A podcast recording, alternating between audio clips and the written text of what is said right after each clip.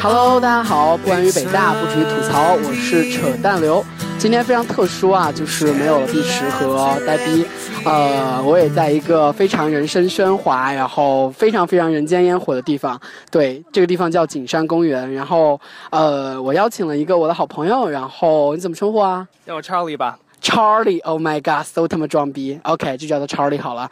就是我和 Charlie 跟大家录一期节目，然后就主要呃以 Charlie 的一生为一个主题。对，然后先让 Charlie 给大家打声招呼吧。大家好，我叫 Charlie。啊天哪！就是 Charlie 是一个美国本科已经毕业了，然后马上又要去美国读一个研究生的一个宝宝，然后他是北京的。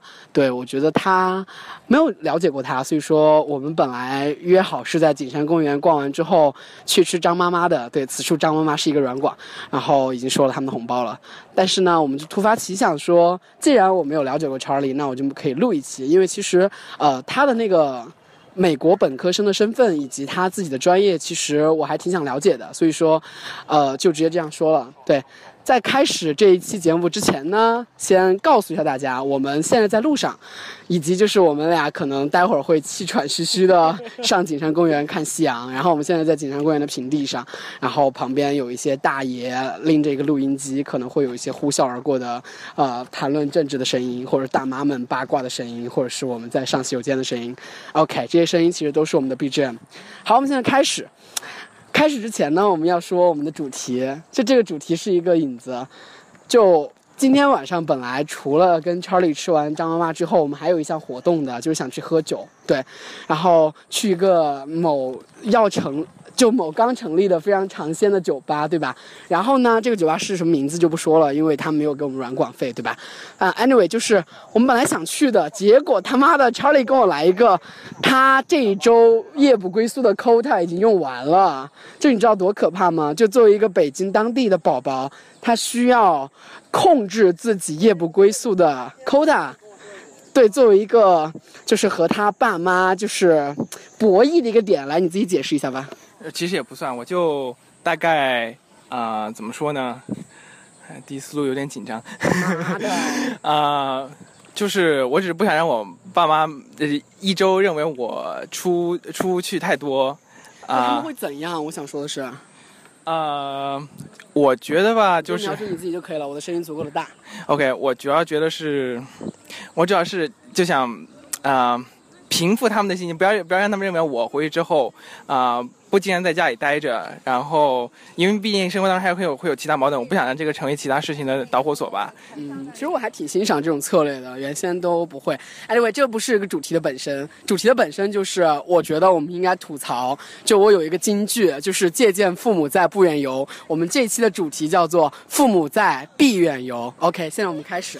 就我觉得还是从 Charlie 本身的一个 tag 聊起吧。就第一个是美国的本科生，对，你是什么时候决定要去？去美国读书的，我大概呃初中毕业，应该爸妈就帮我决定了吧？因为爸妈决定的考量是什么？你现在想起来？因为我没有办法在北京高考呀。哦，你的户籍不是北京吗？不是的。哦，所以说你们之前其实并不是北京人，现在其实也不是，只是在北京定居了的外地人。我们我从来我们家都从来就不是北京人，然后我们家现在是天津的。啊，就是现在户口已经迁到了天津，是吗？啊，所以说你不能在北京高考，然后你又不能不想让你回去，所以说就只能出国了。对，因为我回去的话就会考得很惨，因为北京这边学的东西就比我老家要简单很多。你是山东的吗？不是啊，你是那儿的？景德镇。景德镇，景德镇是江西的。北京的比江西简单很多吗？对，地方都会比较难一些。哦，真的？那好吧，所以说你初中就决定了。那初中决定要干嘛呢？不干嘛呀，就好好学英语啊。当时英语不好，就还一般吧。嗯哼，然后呢，就就从初三毕业开始就开始学英语，然后也要读国际学校吧。我没有读国际学校，我上就是高中、初中都是普通的普通高中。普通高中学的那些课程，其实都是为了瞄准高考，你也学。对对对，他们都是为了高考，所以我得要准备相应的考试的话，我要自己要单独花出时间来准备。那老师会让你请假吗？他我们看各个老师吧，你父母是专门特批了的吗？我父母肯定要批，因为他们他们我们就是我们三个人都是要准备为我准备出国这个事情嘛。但是我一路上，呃，老师都比较照顾我，所以我没有遇到什么很难缠的老师。好，同学们，我们要上山了，我们继续啊。就其实最近我发现，呃，我以为北大清华是高考的巅峰了，对吧？但我他妈突然发现，在成都、在南京、在杭州、在上海、在北京这种发达城市，中产阶级及其以上的那些孩子们，就那些家庭的孩子们，都已经纷纷把自己的子女送去了美本，送去了英本，这很夸张哎。你你周围那些在美国读本科的那些人，他们都来源于什么？然后他们的背景都是什么样子？能说一下吗？我了解的不多，不好以偏概全。但是我觉得我所认识的同学，基本都是我的朋友圈，基本家庭至少都是中产吧。OK 啊，对，我们就不用说中产这个概念了，直接说就是一年美国本科要花费多少钱吧，这个比较有数诶。别的学校我不好说，州立大学可能会便宜一些，但是。就我的个人经验的话，我在一个比较小的，呃，文理学院在东北，然后一年的话，加上就是所有学校要收的费用，大概是六万元多一点。六万刀，然后你自己的那种生活杂志加起来一年花多少钱？我们在小城市里，所以花费不多，大概是，呃，一年一万刀。呃，一年可能用不到多那么多吧，可能一年六千。我花六千刀，你租金不租吗？我住是学校的房子。我操，那么奢侈！你他妈住学校，学校的房子不是应该很贵吗？我们学校是要求所有学员都住学校的。啊，你为什么？因为这样学校好收钱呢。我操，凭什么？OK，所以说。呃，有一个问题，就是如果说你要去美国的话，你需要考 SAT 的，对吧？然后除了 SAT，还需要准备什么？呃，还要考个托福啊，好嘞。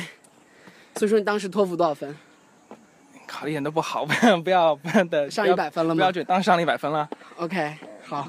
所以说我们来聊一聊美国的大学吧，这是我最关心的第一个问题，就是美国的大学到底是怎么分类的呀？那所谓的 college、university 之类的，能不能科普一下？可以的，呃，主要是本科。妈的，你说可以的时候，so official。好，你继续。你不是问我可不可以介绍一下？我说可以啊。呃，主要分为两类吧。一类是，呃，本科的方，本本科的话一般分为两类。一类是呃研究型大学或者公立大学，那样子就是很大了，一般叫大 U。然后，university。对，然后一般这样的学校的话，它还有自己的研究生部，然后还有 PhD。一般会有之后的各种一系列的教育机构，都在那个学校的旗下。然后我读的是啊 college，所以是只有本科部的，所以主要是这两样，这两个分。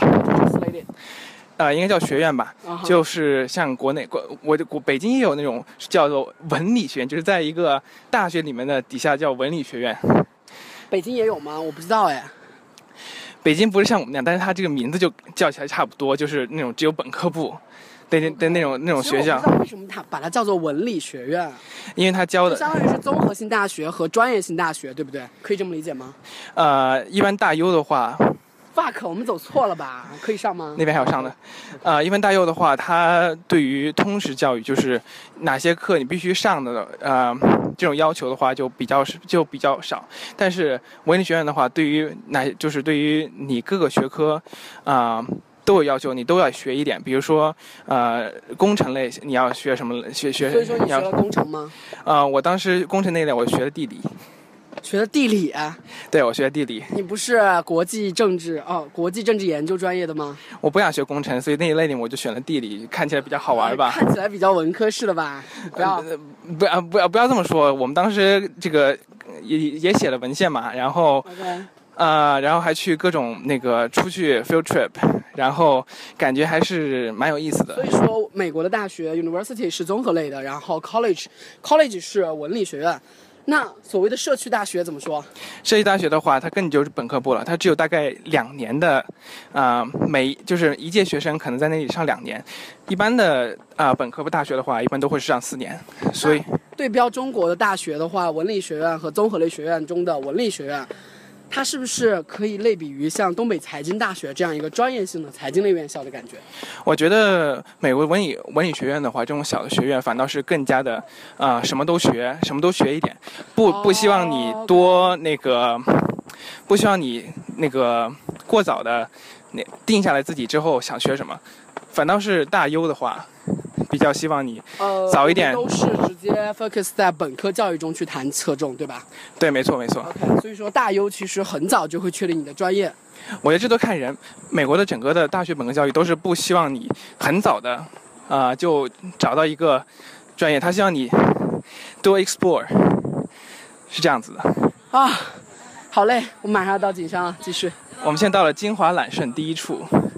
呃，金华揽胜第一处翻译一下，就是在北京俯瞰北京全景的第一个地方。对，就北北京景最好的地方。其实景山公园景最好的地方非常尴尬，它最好的时间应该就是在夏天和冬天有阳光的时候看故宫。对，就是傍晚的时候看故宫，这是最牛逼的。我们现在大概也算是傍晚吧，只不过北京空气大家都知道，呃，而且今天没有什么太阳，所以就还可以看到一些，哎，这个风景还是可以的。哇，故宫还可以哎。我们现在是在最顶上那个万春亭这里，然后看的是故宫的，从屁股后面，从背后的。真的是，如果说有视频就好了，但是没有视频，大家就想象一下吧。会在中故宫晚上会闹鬼。或者大家可以那个直接搜一下故宫故宫博物馆，然后故宫博物院的那个牌匾，我们从这个牌匾过来这边这么看过去的，然后可以看到呃那个呃人那个那个叫那个叫什么广场？天安门广场啊，对对对，天安门广场，对 天安门广场的那个呃，生活的太久了。你们不要吐槽我，呃，从呃左边人民大会堂和右边啊，哎哪个是人民大会堂？左边是国博，右边是啊人民大会堂，然后都看得见。然后还有那个大的那个蛋，呃国家大剧院是什么？国家大剧院吗？国家大剧院。哇，上面还有好多人。OK，我们继续正题，就是 University College，然后社区大学，还有什么大学吗？嗯，他们还还有一些是，还有一些地区性大学，比如说这个 UCLA 之类算什么？UCLA 算是公立大优。公立大优，OK。所谓的你刚刚说的州立比较便宜是什么意思？这是另外一个维度的划分，对吗？州一，州立大优比较便宜，是因为它对本州的学生会比较便宜一些。那你读的是文理啊？你不是读的州立啊？为什么说？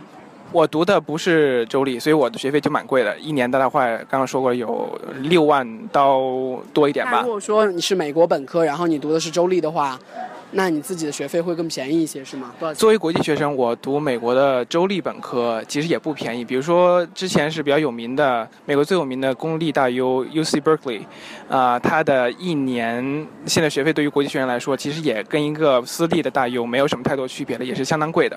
啊，所以说 U C L A、U C Berkeley 之类的，所谓的 U C L A 就叫顺口了。但 Berkeley 我们只叫它 Berkeley。那杜克之类的呢？这怎么排名的呀？能不能跟我们解析一下？具体怎么？我解析，主要是我不懂。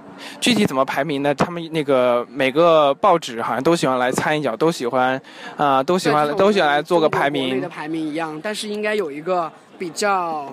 practical 的这样一个排名吧，应该。呃，各个报纸他们这个所侧重的这种方法和他们考量的这种这种因素各不相同。大家一般看到的最多的这个排名，可能是美美国新闻周刊的一个一个排名。它的排名的话，比较考虑比较重的是校友的回回馈学校的这个资金数，以及这个排名算什么鬼啊？呃，美国学美国学校还是比较看校友的，他们看校友的回馈。如果你这个学校校友回馈不多，给你捐的钱不多的话，就是说明捐钱越多越牛逼呗，你校友越有钱，对吧？是是这样的，是这样的，而且它就会还会涉及到一个学校自身的它的一个它自己的资金资金量，因为他他学校自己也得攒钱，虽然是学校是非盈利机构，但他自己然后基金要商业运营之类的。对，没错，是这样子的。像我我本科读的这个学校就是叫啥来着？哦，对我本科在 Union College，如果大家有认识的话，可以。Union College 联合大学翻译出来。对对对，没错。是这样的，然后纽约州的联合大学，对，然后它就叫联合大学吗？它就在它就叫联合大学，就是国国家范围内的，而不是州立的。我们就是我们我读的是私立，文理学院没有公立的，也没有州立的，都是私立的。都是私立的。文理学院和对，所以说我们一个问题一个问题来，文理学院和这种州立的学院有什么不同啊？就是你是从一个培养方案上的不同。那如果说从一个它的历史渊源来看，文理学院就是私立的，是吗？文理学院基本都是私立的，而且文理学院他们属于啊、会加上这个文理学院当时的啊、founder 他自己对于这个学校想建立一个怎么样对，再加上他自己理解的，因为这些学校那个呃规模也比较小，所以他可以按他的按他的这个我们学校加呃就是所有届一共加起来大概是两千五百人左右吧。所有届，对，所有届相当于就是本科的本一到本四。对对对，没错。哇，两千五百人，真他妈小啊！操我们学，校不算最小的文理学院了，最小的文理还有一千多人呢。嗯，所以说大家都很抱团吗？校友文化会非常强盛吗？我觉得这看啊、这要看学校了。有的公立大优校友这个叫学校就叫学校骄傲，我不知道中文怎么翻译，就 school pride 非常大。比如像俄亥俄州立，然后加州呃加州大学，他们属于这个都不知道怎么翻译，就校友认同感呗。不算，他们就属于 school pride 吧，就是各种打比赛的时候，他们都会非常的对对敌人非常的，就是大家都同仇敌忾那种。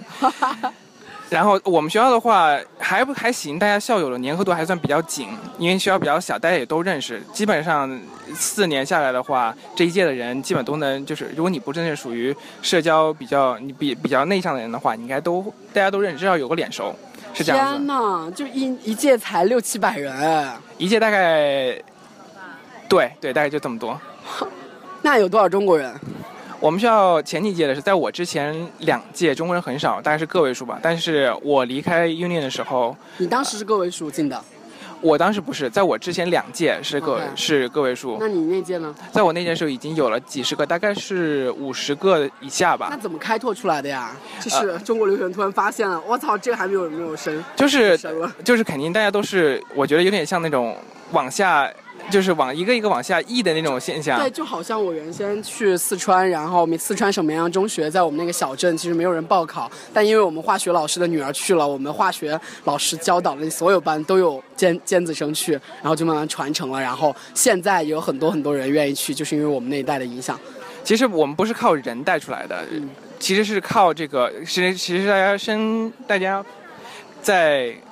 嗯，国内申请人在做当时高呃美本申请的时候，看了很多都是美新周刊的那个排名，嗯哼，大家肯定会从高往下一个一个开始申请。College，What's the ranking？我们学校排名很低，大概是四十名左右吧，长期常年排名在四十名。General 的所有学校，文理学院的四十文理学院四十名，对，文理学院四十名算什么 level？就算属于就一般吧，好，所以说我们过渡到了学校排名这个阶段。OK，你继续说学校排名怎么个说法？就很一般，接着讲我说一下我的迷惑哈，就是我从来没有留过学的人，所以说我最近在跟留学机构打交道的时候，他们会说 OK，我们如果说出 offer 榜的话，我们会说普林斯顿，我们在等普林斯顿的 offer 榜。普林斯顿很牛逼吗？有哈佛牛逼吗？然后杜克啊、UCLA 啊，到底是什么 level？来跟我讲解一下。如果是这样说的话，那就不要看文理学院，因为文理学院的名气在国内一般都不大，除了前前几名。对假如说排名和综合类大学的排名，对，假如说大可以说综合类大学吗？可以说综合类大学我觉得我觉得应该这个大家好像用的都是这个，我一般叫它大 U，我不知道它叫综合性的。然后大 U 的话，大 U 一般多少人啊？一个学校？哦，这问到我了，我我真的不了解，啊，那就我 let it go，你继续说我我完全不了解大优有多，但是我知道它很大，马上就要去大优了。我是马上要去大优了，但是我都不知道我们乔治城有多少多少人，我真的不知道。Anyway，然后说到这个排名的话，呃排名站前面的肯定还是那些大家都耳熟能详的哈耶普斯啦。我觉得这四名这四个大学，哈耶普斯、哈佛、耶鲁、普林斯顿、斯坦福。对对对，哈耶普斯是有那个的吗？像清美复交一样吗？呃它，有排名分先后吗？我其实我这个不好，就是大家普遍怎么认，我只能说我个人觉得这四个学校不分高下。OK，这次，而且如果要具体分高下的话，也是分各个学科的分类。就比如说普林，像假如假如说大家说呃很流行的商科的话，商科的话，我觉得哈佛的商科啊、肯定是我觉得这四个里面肯定是哈佛、哈佛和也普林斯呃说错了和斯坦福的商科，那肯定是数一数二没有问题。当然也不是说耶鲁的就管理学院那个就差一些，但是、还是没有那么像斯坦福和哈佛的商学院那么好。那么像普林斯顿的话，普林斯顿我觉得个人是觉得一个非常非常学术，然后啊、的一个学校，所以我没有听说过它有商学院。也许它有商学院，我不知道。但是我在美国四年，我没有听说过普林斯顿有商学院最好的。是不是数学系啊？我觉得普林斯顿的所有学科都是最好的。我个人觉得普林斯顿是全美可能是全球最好的大学。really 真的有这么牛逼吗？我觉得因为你去过吗？我没有去过，因为普林斯顿是在一个类似一个小小城市里吧，小村子里，啊然后也比较适合治学，然后它里面的人我觉得都是为了知识而来，并不是说呃不为知识而来读大学就不好，但我只是说普林斯顿的人的确是喜欢，真是喜欢这个知识，而 且他喜欢研究，继续研究，在毕业了之后继续研究这个知识。所以说他更加不那么经世致用一些，可以这么理解吗？啊、我只简单我只能说，他可能这里的学生并没有把他的呃优先级放在，career path 之类的放在非常高的一个位置。他把可能把知识对知识的探索上面放在了一个更高的优先级吧。OK，好，所以说 level top four 就是哈耶普斯，然后呢，埃尔普斯之后的话，就除了其他的就是 Ivy League，对我觉得其他的就是二流 IV 吧。我这么说可能有点这个，就好像对标中国除了清北复交之外的 top typical 九八五一样，就比如说南大呀，还有武大呀、中山大学、厦大之类的。我觉得再往下的话，我觉得哈尔普斯如果说是第一档的话，那么啊、像康奈尔，然后宾大，大家非常著名、大家非常喜欢的宾大，宾大的全称是宾夕法尼亚州立大学吗？呃，宾宾大的全称是宾宾夕法尼亚大学，宾夕法尼亚州立大学是另外一个州立公立大学，宾 OK 夕法尼亚大学是私立的。OK，继续。我认为，我个人认为，这是宾大啊、达特茅斯，然后康奈尔啊、这些学校应该都是在属于二流的常春藤学校了，当然也是相当好的。常春藤有多少所？常春藤有几所？我真不知道常春藤几所，我有二十所吗？没有常没有二十所，我好我记得好像有十所左右。十所啊才。哇，常青藤联盟那么少啊？如果那么多的话，那这个常青藤联盟也不会也不那么有 CLA 之类的是 Tier Three 了。呃。UCLA 不能把它放在这个常春藤的联盟来说，所有我觉得所有排名前十的属于都属于非常棒、非常一流的大学，可以属于第一第一梯队吧，甚至是前前十五都是可以的。那么像 UCLA、UCB 的话，UCB 是在 UC Berkeley 是大概排名在二十，我记得是我到上次看的时候在二十左右。那我觉得二十左右的话，可能算啊、二流，但是呃还是非常非常棒，非 New 常 York City 呢？New York University 呢？呃 NYU 的话嗯，，NYU 的话，我觉得是某些专业很好的读大学，呃呃某些专业很好的大学，但我们如果说 general 来看呢？但是它综合排名就会低一些。我记得好像有综合大学排名的话，大概有四十名、五十名左右，有可能我记错了，但是我最近一次看的时候还是四十名、五十名。UCLA、UC Berkeley、杜克呢？杜克很好，杜克我觉得他是应该是杜克是前十的，好像是前。可能都前五左右吧，我记得是五名前五五左右。杜克是非常好、非常好的研究型大学。OK，所以说是这样的。那其他的呢？还有什么呢？当然还有我们的乔治城了，Georgetown University。我们乔治城的话，大概是呃排名二十吧，跟 Berkeley 应该大概是排名差不多一个档，就属于呃二流的二流的一等大学吧，大概是这样子的。说二流好不友好哦。但就是现实排名来说，现实就是这样子嘛。然后就是我们大二大学有很多，比如说像埃默里，埃默里大学常年盘踞二十位。然后我觉得埃埃默里个人是对埃默里有偏见，我觉得他根本就配不上二十的这个排名，但是人家就是长居在二十名的左右，啊、啊、还有一些其他的学校，我也个人记不太清了。但是我觉得，据上次一次，上次我看《美新周刊》的，呃，大优排名还是文艺学院排名，感觉变化还是蛮大的。有些学校的确下降了一些，有些非常好的学校的确下降了，有些比如说，呃，亚洲大学圣地亚哥分校，之前我当时本科申请的时候排名大概是三十多，然后现在已经降到了，我记得降到了四十多名的样子。我觉得挺让我吃惊的。当时 UC 大学就是加州大学最好的三所前三所是，呃 UC Berkeley、UC 呃 LA 还有 UC 呃呃 UC San Diego，啊、但是现在 UCSD 已经跑到很后面去了，我也不知道怎么回事。反正我看到还是排名变化还是还是蛮大的。就 San Francisco 是吗？UC San Francisco。不是，是 UC 呃 San Diego。啊，圣地亚哥分校。对对对，OK，好的。所以说，我们来说了排名，说了第一个综合类大学，然后第二个文理学院。文理学院排名有那么受到世人瞩目吗？文理学院大家都不懂哎。文理学院本身它就是在于一个精英和博雅教育，说起来就是就是理论上是这么说精英。和博雅居然出现在一个建国史只有两百多年的学校。我觉得，我觉得这就是美国人的一个在呃社会上的一种心态吧，就是他还是蛮看重这些非皇室的精英，他非常他还是乐于培养这样的这样的人的，所以，啊、这些学校一般是或者他不啊、他们并不乐于看到就是他们自己的名声被过于广而告之，所以并不是他们不重名重视名气，但是他们对名气啊、除名气之外还有更多更重要的考量吧。所以他们他们所以他们被国人了解的也比较时间也比较晚，也是随着啊、他的一些著名的一些校友啊，大、被国人熟知的同时，他们的名声也比如说最精英的，大家都知道的是什么学校？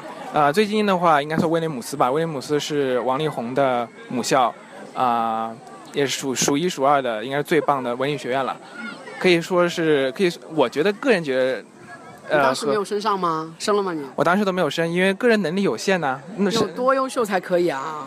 我觉得得像要得像王力宏那么优秀吧。等一下啊，嗯，你先给我拍张照吧，然后我们就这样录着，你用你的手机给我拍张背景照好吗？好的呢，哦，快快快，马上天色将晚，拍不了了，这样拍。那你拿一下这个喽。嗯哼。啊然后我就你帮我拍照的时候，我跟大家唠一下嗑。好的。有什么垃圾桶吗？放那儿吧，先放那儿。对，然后我们刚刚聊了美国的大学，现在我要拍张照，所以说你们就等会儿。呃，我觉得可以俯拍吗？就是，就你可以这样俯拍的话，拍半身。但上一次那张照片是在那儿拍的，所以说要不然我们上去好了。对，上去，Let's go。Go upstairs。就我们现在看到的，还有一个就是皇宫服饰的一个模拟拍照点。Oh my god！就觉得中国国人的这种审美形态也是牛逼，就如此低劣劣质的一个服饰，给他们几十块钱，然后帮你拍一张照，然后租用他们的服饰，真是够牛逼的。大清还没灭呢。啊，OK，太暗喻了。哦，对，最近一定要看大护法，但这个节目上线之后，maybe 大护法已经下线了，所以说你们可以直接看枪版。啊、但是我不是鼓励大家看枪版。如果说这期节目上线之后还有人可以赶得及的话，请大家一定要看好吗？天哪，没有位置，就全是人，怎么办？那我还是下去吧。你可以找一个像这样子。然后 this way，OK，、呃，我要这样，你在上面给我这样拍，然后拍半身。对，你们知道吗？有多少人在这里？就大家都等着看日落。然而，其实事实上没有日落。故宫这个方向其实并不是景山公园日落的方向，景山公园日落的方向是故宫的东边还是西边啊？就我不知道大家在干嘛，可能在拍故宫吧。所以说你在拍了吗？OK，理一下发型。然后 Charlie。Charlie 正在帮我拍照，所以说大家等我一会儿，大家听一下喧闹的人声。Are you okay? Let me check it. 哦天哪，尼玛，再下来一点，再俯拍一点。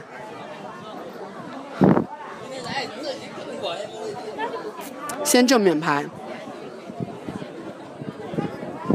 OK。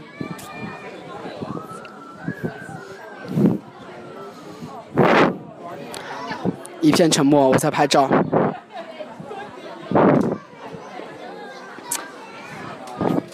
下去吧，来继续聊。啊，真的胖了好多呀！我的天呐，真的胖了好多。好，还是可以的，走吧。你要拍吗？我帮你拍。不用拍。啊？为什么？嗯 OK 再再说吧。好，然后我们继续和 Charlie 聊美国。呃，我们刚刚聊了美国的大学的 ranking，现在我们聊一聊就是你们美国大学生的 typical life 吧。就你们在那边是很危险吗？我觉得这个得看具体城市吧。我所在的地方在纽约上州的一个啊、工业小城。然后我之前大一时候去的时候看那个啊、有网上有资料，怕吗？就是你刚去的时候，我我靠，你大一的时候还很小哎。我大一的时候十八岁也成人了好吗？我当时去的时候是有点担心，我其实不不害怕，我其实被强奸，我知道。我主要是害怕被被抢劫嘛，就是啊被强奸啊。被抢劫，OK，然后主要是身上没几个钱，都是全大家都是穷学生，主要是大家怕别人抢我钱，然后你本来就没有什么现金，只有保命钱吧？大概。是我大概就我妈就跟我说嘛，那个在身上要带带好保命钱，然后别人要拿的话，你就让别人拿走喽。但是呃，我觉得还是有点担心吧，我不害怕，我只是有点担心。然后，但是我去了之后，一开始也有点呃担心害怕吧，觉得哎呀哪的看起来都感觉有点破败，有点荒凉。这因为我是从北京出去的，所以啊、我这跟北京肯定是没有办法比，甚至跟很多比较小的中国很多小的城市来说话都没有办法比，啊、也很不也很发达，到哪的话都要开个车。所以说你就是本科期间就已经有车了是吗？没有，我一直到毕业我都没有车，我直到毕业我才学会开车。但是 Oh god，但是我知道但是我直到毕业我都没有拿到那个纽约州的驾照，但是我会开车了。那怎么办呢？那你去 DC 可以开吗？我去 DC，但我去 DC 我要去考弗吉尼亚的驾照，啊然后，DC 是不是一个独立的州？它是 belong to Virginia 的。没有，呃，我这次说我要去考弗吉尼亚驾照，是因为我肯定住在弗吉尼亚，所以？你可以，你要开车去 DC 的这样一个 school 是吗？没有，呃，我的学校是在迪斯里，但是我只要学校跨过学校跨过一条河就到了弗吉尼亚，所以我就属于等于住在河对岸，因为 DC 市内的房价会比较贵，然后我住在弗吉尼亚的话也比较方便。万一涨洪水怎么办啊？那条河好像不太经常涨洪水，都是一些比较小的河，一条波多马克河，非常小，啊也不算小啦，但是肯定不会涨洪水的。我刚听完高晓松的那个美国军人总统，然后 Virginia 是一个出总统的州，出了好多好多 founding fathers。对，因为弗吉尼亚是美国非常历史悠久的一个州，可以说最 OK，let's talk about typical life in America。OK，呃，我觉得，但是到最后快毕业的时候，我没有觉得美国，呃，没有觉得我至少住了我那个城市有太危险。我敢晚上一点，我还是敢在街上，就是从这个从市中心啊、该走回我们学校。我们学校离市中心不是很远，大概走路十分钟、十多分钟吧，我还是敢走的。一个人吗？虽然一个人没有，我一个人走，但路灯里都开着，然后路上有哪些人，到四年之后我也知道哪些人看起来行为行迹比较可疑，哪不好意思，有些有哪些人就是看起来其实就是跟我一样的路过的路人。遇到过吗？你遇到过行迹比较可疑的宝宝吗？我我经常这个呃，我比较多疑，所以我会经常遇到。我会觉得有些人很有很可疑，但实际上他们是跟我一样的路人。我最后发现，要不然可能他们可能真的是可疑，但是我已经回家了。OK，所以说你们经常会 hang out 吗？呃，我还好留，学生的一些生活到底是怎么样的呀？你们怎么过周末啊？我觉得你这个问题其实没有问没没有找对人，因为我不太了因为你是一个宅男。没有，我不太就是呃，怎么说呢？我也经常跟中国学生玩，但是呃，我觉得我跟我一起玩的这些朋友啊，啊、大家关系很好，但是我们不能代表啊、只能代表广大留美自己吧。呃中国留学生的一个方面，而且我们的生活，我们属于那种不太呃喝不太喝酒，也不太呃去别的地方玩的人，待着所以我们经常就是有时候一起待待，只有过年的时候才火锅。对，但是有时候就就大家去哪吃个吃个火锅，或者开车去别地方吃个饭，大概是这样的。所以说你们在美国玩过什么地方吗？我自己我自己喜欢超级想去美东，直接刷啦花下来。就美东的话，其实要玩很久，你也可以给自己请一个，比如说半个月的假，然后好好玩一下美东。半个月就够了吗？当然你可以更长，你花一个月了解美东，我觉得还是绰绰有余。啊，天哪，好爽！但，哎，我真的觉得人生真的太他妈遗憾了。就是你结束了学生身份之后，你就不太能有这么大的 gap 了，你知道吗？我知道，所以我现在正在就是 take my time。所以说，你以后呃从事国际政治的研究的话，一般接触的领域都是什么呢？比如说你现在研究和 concern 那些主题是什么？我现在主要做日常做的，就是我觉得做我们这行的话，学我们这些东西，对，就是比比较这个进入日常吧。就是我在日，就是每天也要关注这些新闻，然后就是要也观测一下，比如说最近的朝鲜半岛的局势，啊啊，就是叫 nuclear crisis，然后或者。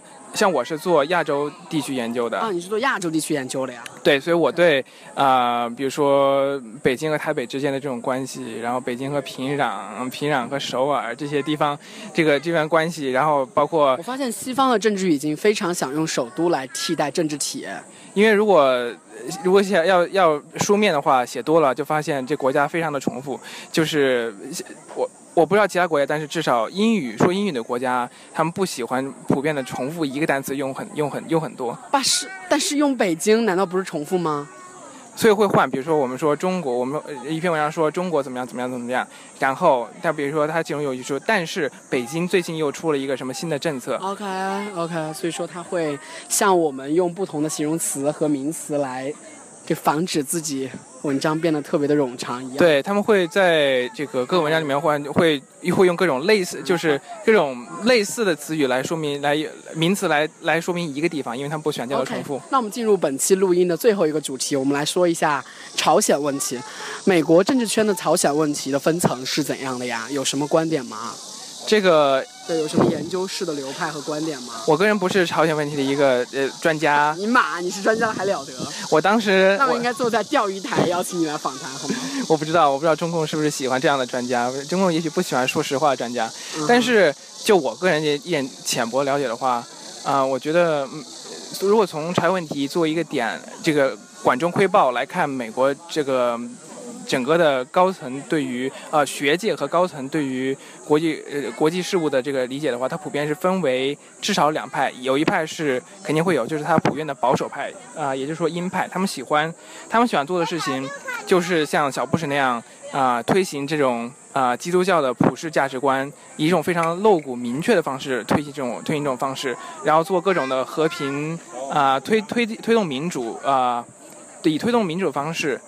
来实现这种价值观的全世界普及，这样的话就会就会有之前的中东的中东的各种这种美国入侵中东的这种战争，嗯，啊，但是就于朝鲜问题来说的话，鹰派的它的主要立场就是要炸平壤，发导弹过去直接炸平壤，平壤做一次这个是做一次那个，呃，一步步做出更过分的这种这个核实验的或者导弹实验的话，那么鹰派一直在嚷着说我们要赶紧把这个朝鲜赶紧给它炸掉。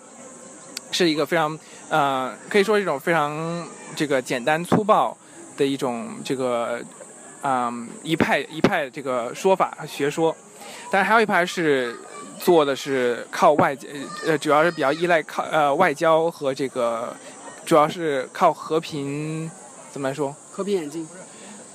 不是和平演进，它主要希望保持是一个稳定的。稳定现状，以外交以外交手段来保持稳定现状，经常和以和平方式，以来和平和平的方式来解决外交啊外交危机或者这个啊安保危机。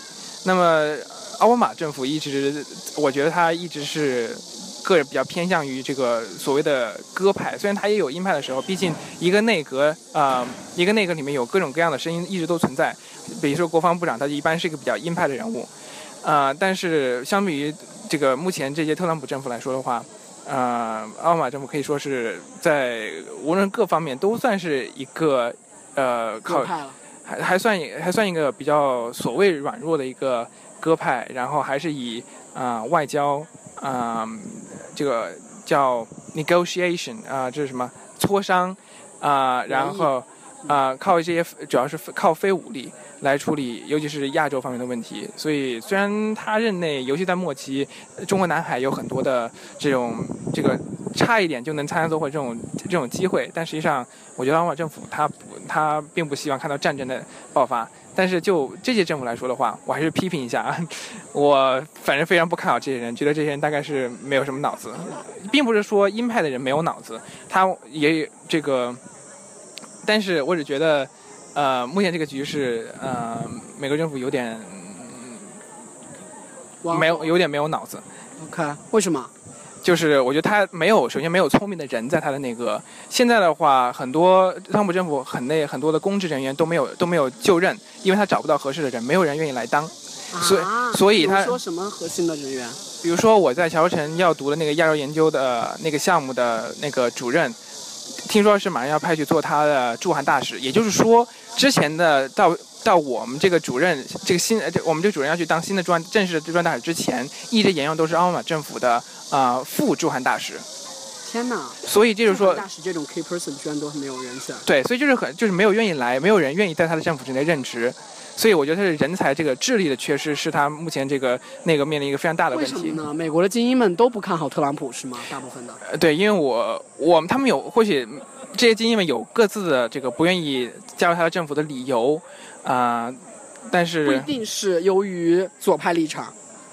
他们有些人是左派，左派的人一般应该都不会，就是如果是非常左派，非常的呃在乎这种党派的这个分别的这这非常这个因这被邀请。对他们首先不会被邀请，再其次他们肯定是忙着攻击特朗普还来不及呢。对啊，所以说他们还有其他理由吗？我认为有些中间派人士不愿意和特朗普这个合作，不愿意加入他的政府，我觉得还是考虑到我觉得还是考虑到他对这个政府的这个能能，可能是怕这个政府在政府任职对自己有反噬吧。毕竟你在政府任职，你或多或少代表了啊、这些政府的所代表的一些价值观或者一些立场。那么有些人中间派人士会认为，我还是觉得我还是。先对先看一看，继续再看一看，然后到时候再可能再坐观其变吧。并不是所有的共和党人都是站在川普这一边的，嗯、当然也有很多共和党的中间派人士，他们可能还在观望，但是并不是所有的中间派人士都在观望，有些比如说像，嗯、之前的这跟外交没有什么关系，跟国际政治没什么关系，但是比如说之前大家比较著名的，大家都了解的那个劳工前劳工部长赵小兰，他是属于共和党内比较的中间派。尤其也许我是说的不对，但是我记得他是比较比较中间的派。当时特朗普邀请他做啊、呃交通部长，他也是没有什么推辞，在参议院是很快都通过了。所以我觉得，也不是所有的中中间派，无论是民主党还是共和党的，都都不愿意出山来特朗普任职。我觉得还是，啊、这是一个很复杂的事情，大家都有各自不愿不愿意来，不愿意贡献自己这个为这届政府贡献自己力量的理由吧。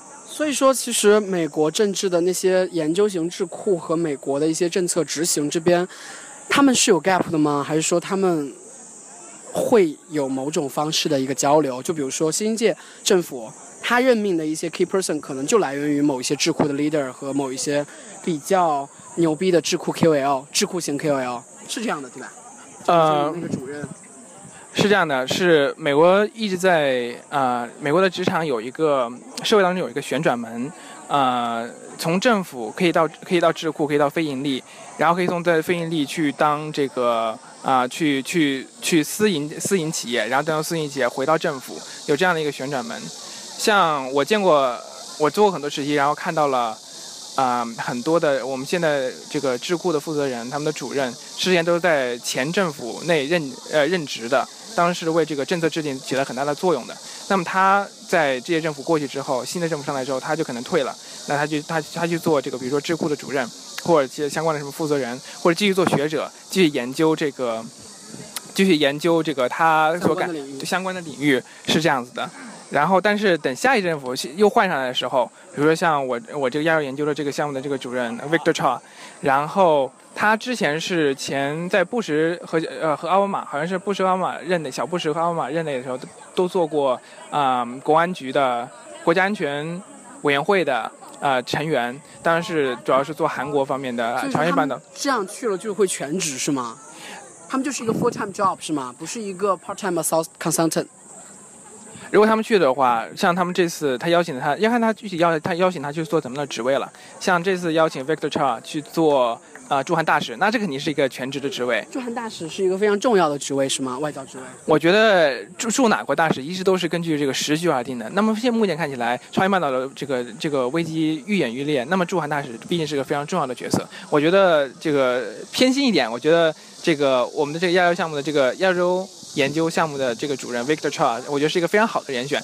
抛开这届政府不谈，我觉得他还是一个非常非常 qualified、非常 qualified、非常有这个有有智商、有脑子的这个驻外大使人选。嗯，好，嗯，了解了。基本上我们这期节目就啊让。哎，你叫啥来？Charlie review 了他的美国本科的四年，然后针对他自己的专业也聊了聊，然后这就是我们本期扯淡流专栏，主题叫做“父母在，必远游”。好，拜拜，拜拜，Time to 拍照。